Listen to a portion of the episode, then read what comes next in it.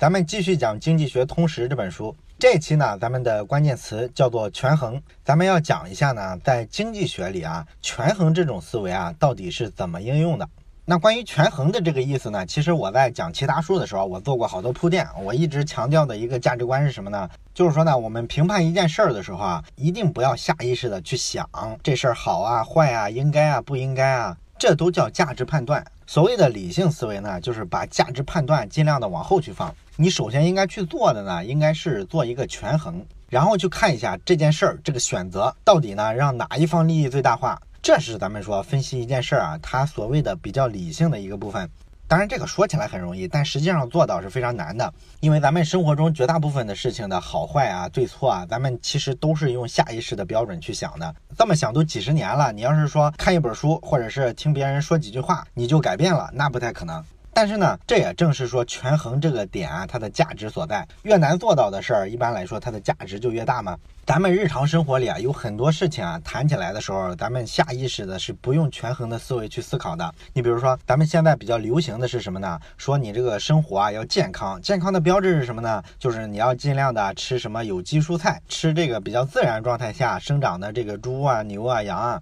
尽量要规避的是什么呢？就是靠化肥、农药生产出来的农产品，这是咱们大家呢其实都接受的一个观念。但是这个听上去呢，虽然很好，而且呢还暗合了咱们中国传统文化，什么道法自然、天人合一之类的，对吧？所以说呢，它特别有群众基础。可是你有没有想过，这个做法的代价是什么呢？我看过一个研究哈，有人就做过估算，说如果你把这个化学产品、化学工业剔除掉，这样呢就没有了农药、化肥这一类的东西，那么全球的这个农作物啊，咱们这个农业产出啊就会大幅的下降。那么我们现在呢，全球是七十多亿人，如果这么干了之后，这个农业产出呢，大概只能养活我们现在四分之一左右的人口，所以你到底要不要选择化肥农药？你说我不吃化肥农药生产出来的农作物啊，你作为一个个人选择没问题，但问题是啊，咱们似乎今天啊有点把这些事儿啊做成一个政治运动，一个群众运动，好像想鼓励全社会都大范围的这样去效仿，而且越来越在舆论上呢占领了一个道德的制高点，好像这样就是生活有品质的现代人。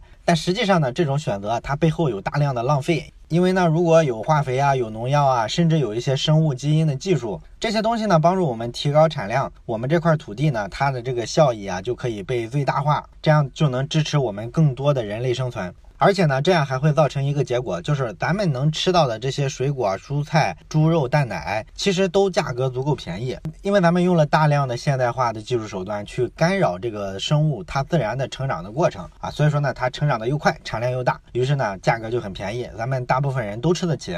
那你说这个过程中造成的一些小的安全问题，你比如说这个农药残留之类的，它是不是存在呢？客观的说，你没法否认，是吧？但是呢，两害相权取其轻嘛，这就是一个权衡的思维啊。你连饭都吃不上，养活不了这么多人，跟有一点这个农药残留的风险比，你说你选哪个？更何况说，真正自然的东西啊，它并不代表更安全。大部分人呢，对这个化学的东西啊、人工的东西啊，都有一些误解，认为那个东西增加了风险系数，其实不一定。你比如说，咱们大家现在买鸡蛋啊，你一看那个打着山鸡蛋标识的啊，它都卖的特别贵，对不对？那这个山鸡蛋呢，在所谓的自然环境下，这个鸡是散养在山上的，吃虫子，然后有比较大的运动量，这个状况下的鸡蛋，它真的就更好吗？其实没有证据证明它的营养成分会比这这个生长在现代化鸡舍的那种环境下的鸡下的蛋要更好。而且呢，从这个消毒啊、这个病菌的控制来说，你在鸡舍环境下这些东西都是通过消毒手段可以控制的很好的。可是这个山鸡蛋就不行了，对不对？它这个蛋跟粪没有一个基本的隔离手段，所以那个东西也未必健康到哪儿去。当然，这个是扯到别地儿去了啊。咱们还是说回权衡的问题。咱们刚才这个例子呢，其实就是一个标准的权衡的思维。咱们在分析。一个选择的时候，你要化肥农药的农产品，还是要一个自然状态下的产品？你背后考量的是整体的一个成本跟收益，在成本跟收益之间呢，找一个平衡点。不管哪种方式，如果成本付出特别多啊，收益增加的又不明显，甚至还有所退步，那么它都不会是个特别明智、特别好的一个抉择。也包括上期末尾啊，咱们留的那个小问题，咱们说呢，这个环保组织的很多人呢，经常说要保护动物，甚至呢，把这个动物啊提高到一个特别高的地位上。大家会说，这个动物啊跟人一样都是生命，咱们在地球上应该是平等的，所以要花好大的力气去保护动物。甚至好多人呼吁说，我们不要吃肉了，以后都吃素吧。那在经济学家眼里，他怎么看待其他的物种呢？经济学家呢，应该说他看上去是比较冷血的啊，他们就认为呢，这个动物嘛，它其实就是一种生产资料，因为整个经济学啊，它的假设的前提其实就是人是中心，它这个经济学思维的一个考虑的基础的出发点就是怎么把咱们人类的这个效应啊给它最大化啊，它不扯别的，说这个动物有没有权利的问题，当然这个听上去好像不太可爱啊。但是咱们仔细想一下的话，你觉得呢？这也是一种权衡的思维，这样考虑其实不无道理的。假如说咱们保护动物的代价特别大，比如说要死好多人，或者大家都吃素，造成营养不良，或者说你为了给动物腾出生存的空间，大家就不工业化了，不城市化了啊，城市呢也不要扩张了，不要占用太多大自然的地，把这个空间呢还给动物，那么咱们每个人其实都会受到影响，咱们住房面积首先就很难扩大了，对不对？吃的东西可能选择也特别少，很可能营养不良。所以地球上所有物种啊，你说它平等啊，什么都无所谓。但是你要承认一个事实，就是地球上的所有物种，其实在资源的使用上是有竞争关系的。我们没必要去美化人跟动物之间的这种关系，非说我们特别和谐。其实呢，咱们从来没有和谐过。你比如说有一本特别著名的书，咱们后面可能也会找机会讲一下，叫做《枪炮、病菌和钢铁》。那里面呢，其实就有大量的考古发现，证实呢，我们人类祖先啊，早年咱们登上这个美洲大陆跟澳洲这个新大陆的时候，咱们灭绝了多少物种。咱们人类啊，跟动物之间啊，其实从来都不是温情脉脉的。咱们在历史上基本就没有跟大自然和谐相处过。这些概念都是到了最近几十年，咱们吃饱了穿暖了，开始追求一些别的东西了。这时候呢，就出现了各种各样的思想。大家在城市中心生活啊，有各种完善的基础设施保护，所以内心呢，就有一些其他的情愫在发酵，这个也很正常，对不对？但是说的不好听一点，在全球还有十几亿人还活在饥荒的这种环境下，我们不考虑把这些资源向我们我们人类的同胞倾斜，而是考虑把这个资源匀给动物，这个很容易被人扣一帽子，说你反人类、反人权，对不对？所以说啊，这个保护动物啊，你一定要权衡它的代价，权衡它的成本，算一下成本收益比啊，这个才叫做用经济学的思维去思考问题。还有其他的很多现象，你比如说谈到这个保护动物的问题了，咱们可以延伸一下讲一讲这个环保的问题。咱们现在大家经常叫外卖，那叫外卖的时候呢，你发现免不了的，他要送两样东西，一个呢就是一次性的纸巾，还有一个呢就是一次性的筷子。但是咱们也都知道，这个环保机构啊，其实是通过各种媒体啊、各种公益广告啊，整天给我们宣传这个概念，告诉我们呢，一张纸或者说一双一次性的筷子背后呢，可能要砍掉多少棵树，然后会对地球的这个环境啊造成多不好的影响。所以呢，我们从小就被教育要保护环境啊，尽量的不要用这些一次性的纸啊、筷子啊。可是这么多年了，咱们发现呢，好像这些东西啊，还是占据咱们主流的商业世界。你说是什么原因造成这个环保措施的这个推广不力呢？是因为这些商家环保意识不强吗？他非要提供这个一次性纸巾、一次性筷子吗？其实好早之前就有人提过这个建议，说呢，你说这个餐厅里能不能把这个一次性的纸巾给它拿掉，换成一个可以回收利用的抹布？这个抹布用完了之后可以再洗一洗，重新回收利用嘛？一次性投入用很长时间，这不是更划算吗？如果现实真是这样，那么我相信大伙儿肯定会用的，因为这个成本低啊，而且你还赚了一个爱护环境的美名，对吧？挣了钱还处于道德的制高点，上哪儿找这好事儿，是吧？但是呢，市场的选择却是另外一个方向啊，仍然用一次性的东西。为什么是这样呢？因为这样成本更低嘛。你光看到说这个一次性的纸巾啊，大家擦完了就扔了，就没用了，浪费了挺可惜，砍了好多树木，对不对？所以呢，你不要用纸了，全部换成布。这个布呢，擦了之后可以再洗一洗回收。可是问题是，这个擦嘴的、擦手的这个布，它虽然可以循环利用，可是你每次洗的时候要不要用水啊？要不要用洗洁精啊？最重要的，要不要占你的人力成本啊？把这些东西呢都折进去，你会发现呢，用布啊并不比用纸巾更便宜，即便它能回收利用。所以说呢，商家啊是比环保机构更会权衡的，因为它处于市场经济的中心，它肯定会想方设法的提高自己的利润的。如果有一个成本更低的方式，它干嘛不用呢？跟这个类似的例子呢，还比如说前些年啊，有人建议啊，说你这个铅笔啊，咱们知道不主要就是木头做的吗？那么木头做的铅笔呢，你要砍树，一说砍树，那搞环保的就不乐意了，对不对？所以呢，他们就鼓励说你要废物利用啊，比如说你用这个废旧的报纸啊之类的，你看这个纸反正也没啥用是吧？你把它卷成筒，然后中间插一根笔芯儿，这不就一铅笔了吗？用这种东西啊替代这个木头的铅笔，少砍多少树啊？这个多环保啊！你看，听上去很对，是吧？废物利用啊，成本很低。但是为什么我们现在用的铅笔主流的还是木头的呢？非常简单啊，就是你用这个废旧报纸去生产铅笔的时候啊，你发现可能消耗更多水呀、电啊，更多的人力成本啊，或者说需要专门为它研发出专门的生产线等等等等，这些地方不都是成本吗？那么刚才咱们举的这些呢，都是说在市场经济环境下，大家为什么不选择看上去啊更环保的措施？你可能会说，这就是大家为了挣钱呗，大家短视呗。人家环保人士的主张也没错，人家为了少浪费资源，这有什么错呢？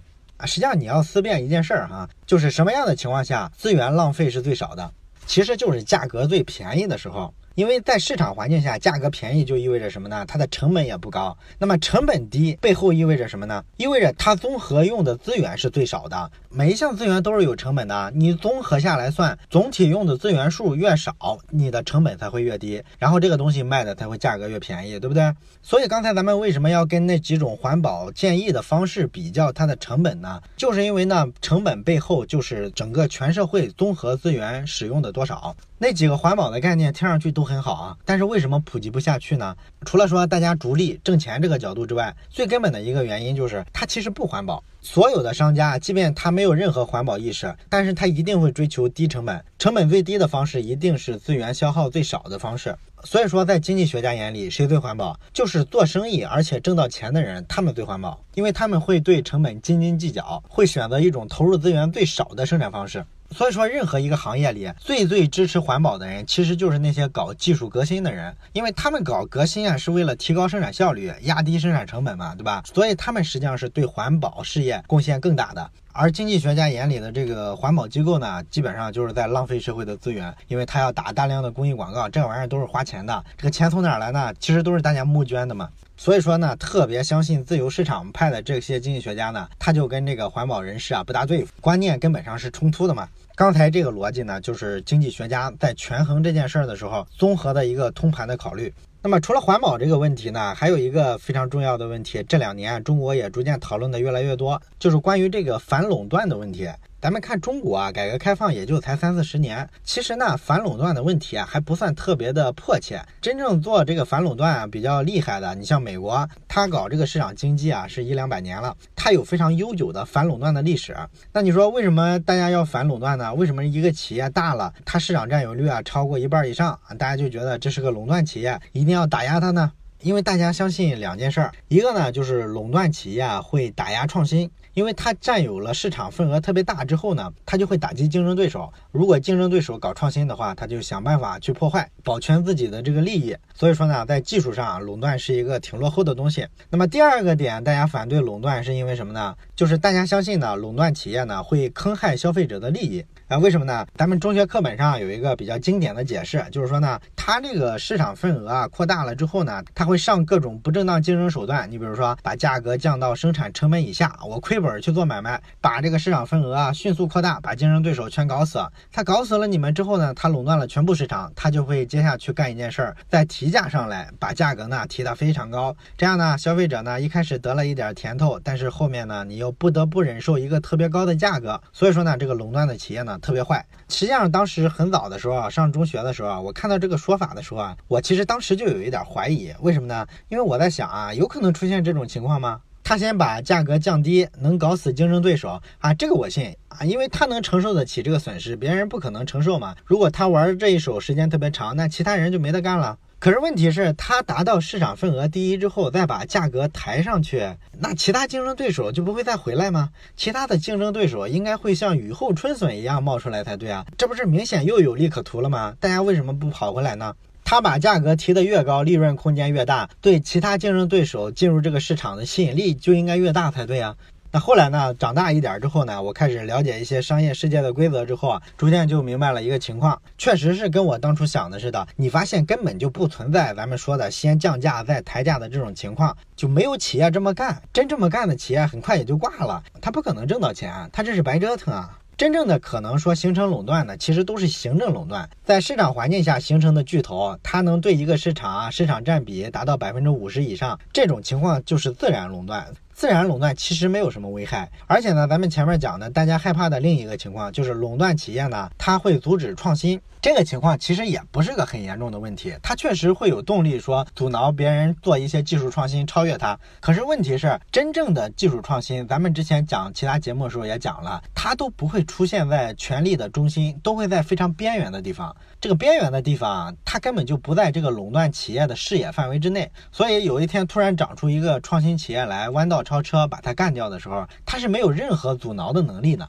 这个最典型的就是中国的电信产业，对不对？你像移动啊、联通什么的，他们垄断这个打电话的业务、发短信的业务多少年，挣多少钱，对不对？这个东西民营资本插不上手啊。可是呢，后来突然出现了一个微信，人家根本就不是电信行业的，是互联网产业的，他就解决了这个通信的问题。于是呢，咱们打电话、发短信的数量迅速的跌下来了，这些电信公司的业务受到挺大的冲击，对不对？所以你说这个东西它怎么能阻止呢？它没法阻止，它都预见不到会是这样一个结局。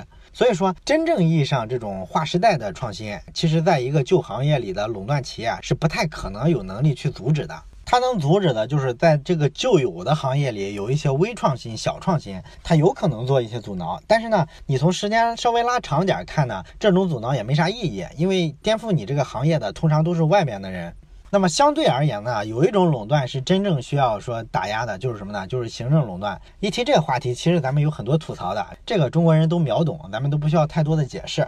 市场化环境下这种垄断，它为什么不可怕呢？因为它怎么形成的垄断呢？其实就是靠的自己这个产品啊、服务啊，包括自己的这个运营能力啊，要比竞争对手来的强，各方面都强了之后，它才可能逐渐的说扩大这种市场份额。那它只要是这样形成的一种垄断呢，其实啊，它这个垄断地位啊，维持的也挺辛苦的，它要不停的去改进产品和服务，不然的话，竞争对手在某些方面超越了它，它这个垄断地位啊，说丢也很快。咱们看中国的这个社交软件市场上，肯定这个腾讯是占绝对的霸主地位，对不对？这个微信加 QQ，这个谁能匹敌，对不对？它就是一家独大的。可是你看它这个产品啊，要不停的做一些功能的革新，而且呢，要三天两头的要想办法出一些新的功能，做一些改版。而且他们还很焦虑，微信能聊天，他还没有安全感，他要再去做什么微信公众号，公众号火了两年，现在不行了，他又抓紧再出一个小程序，就是想方设法的不停的刺激大家，给大家一个理由，你继续用我的产品，不要把我抛弃了。你看这个垄断地位其实是挺辛苦的，对不对？所以说它不是一种趾高气昂的，说我稳坐钓鱼台，我有了这个地位，我就可以很任性，我可以鱼肉消费者，没有这个感觉嘛。所以说反垄断，尤其是在美国这种舆论环境底下，你发现它大部分时候是为什么而反呢？其实就是来源于一种想象，一个故事。他相信啊，这个企业啊体量做的太大了之后，它就成了一头怪兽，它就不可控制了。所以我们必须防患于未然，早点用反垄断法把它捆住。你比如说九十年代的时候，美国有个著名的反垄断的官司，就是这个美国司法部呢要整微软，要把微软呢一拆为二，因为它太强大了。包括前些年也有人去告这个谷歌，也是出于同样的担心。那么我个人觉得呢，如果美国人啊怕这个，我觉得还有一点道理。为什么呢？因为美国历史上发生过挺多这种垄断企业干涉政治的事儿。你像历史上的什么洛克菲勒家族啊，什么摩根家族啊，他们这些大财团有钱了之后，他真的会在国会里去布局啊，有一些他们的议员，他这样呢就能做到干扰政府的经济政策和产业政策。然后把自己的这个竞争优势进一步扩大，这个相对于其他竞争对手来说，其实确实就是太不公平了，对不对？所以说你在美国的这种体制下说反对这种市场环境形成的垄断巨头，我认为还是有一定的道理的。不过呢，在咱们国内的环境下的话，一个民营企业家做大了之后，想影响国家的政策，这个难度就有点大了。咱们国家的问题是另外一个方向的，也就是说行政权力过大，导致他手伸的太长啊，拿走了很多市场的利益，是这个问题。他不太可能出现反向的一个权力自下而上往上走的一种情况。所以说呢，这个经济学通识的作者呢，薛兆丰他就认为呢，在中中国现有的这个环境下，你完全没必要搞这个反垄断法。真正要形成垄断的企业，其实对消费者是有利的。你像微信、淘宝这种产品，多么伟大，是吧？完全改变了我们的生活形态。所以它怎么坑害消费者利益呢？谈不上。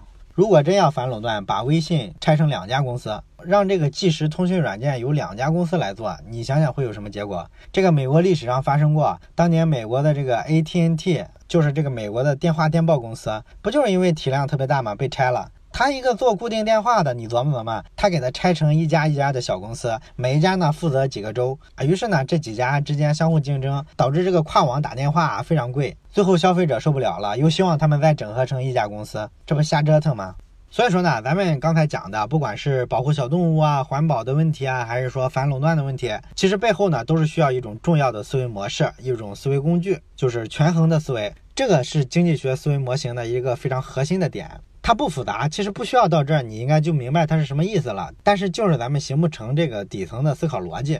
那么关于这本书的这个权衡的部分呢，我就不想说太多了。我最后呢想谈一下我对这类书的看法。因为《经济学通识》这本书呢，咱们整体讲完之后呢，我相信大家都有一个直观的感觉。我这两天呢也在看大家的留言，能看到的一点呢，就是大家对里面很多特别反常识的东西啊，有很多人体现出来就是我适应不太了，而且呢会下意识的做一些反驳。那么实际上呢，我第一次看这本书的时候呢，感觉也差不多。但是随着后来你看别的书多了，其实你发现呢，这本书啊有一些乍看偏执的地方呢，其实也是有一定的道理的。它这本书真正的价值呢，并不是说它是一个真实世界的客观写照，也就是说，你不要把它当成说世界就是这里边说的这样，不是这个意思。你看这本书真正需要有的一个姿势是什么呢？就是说呢，它其实是想带着你从一个经济学家的视角去看待一下这个世界。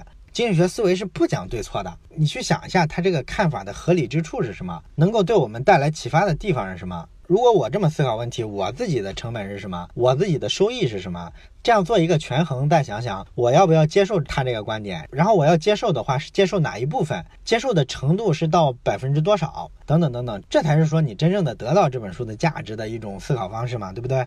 那么总的来说呢，这本书虽然名字叫做《经济学通识》啊，实际上更准确的说应该叫《自由主义经济学通识》。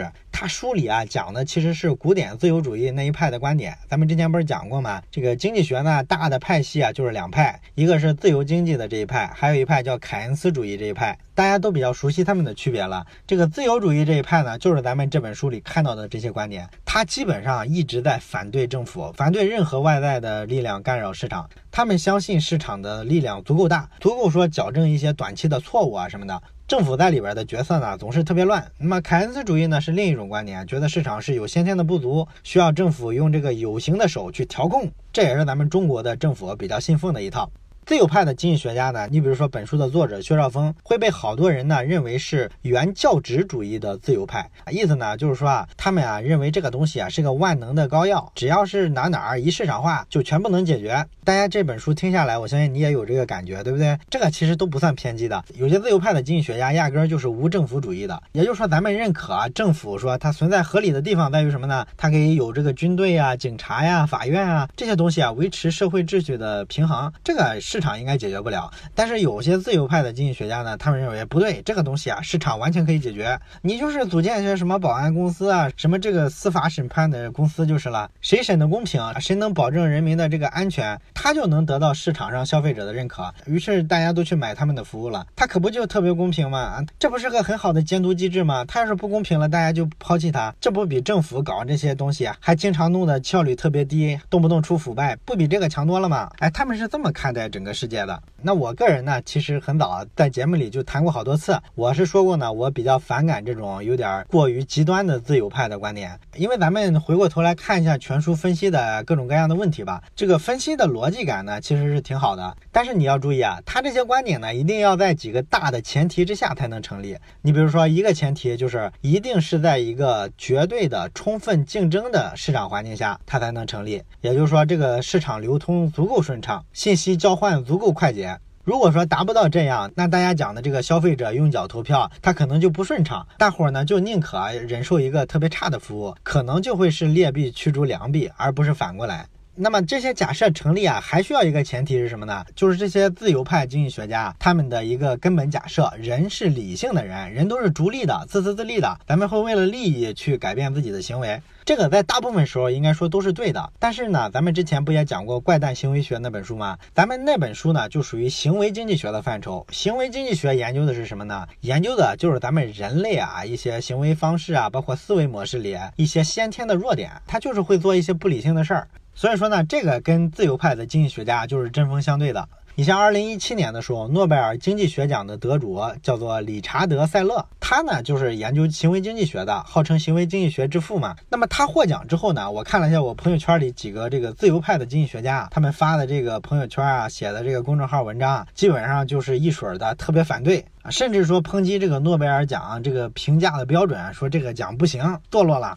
那自由派的经济学家为什么反对行为经济学呢？他们这个逻辑呢也不是特别难理解啊，他们就是这么说的。他说呢，你看啊，咱们人有很多不理性的地方啊，你这个行为经济学不就研究这些东西吗？你老强调说在市场环境下人怎么怎么不理性，你这不是暗含着一个意思，就是说这个经济活动需要一个第三方来帮你做建议，帮你做调控。引导着你做出一个更好的经济决策，对吧？这是什么呢？你这不是跟凯恩斯主义穿一条裤子吗？所以他们认为这个行为经济学啊，就是凯恩斯主义的一个变种，就是说市场环境下大家没法完全自立，没法总是做出对的交易决策啊，需要你们来调控，需要你们来干扰，不就这意思吗？啊，所以说他们特别讨厌行为经济学。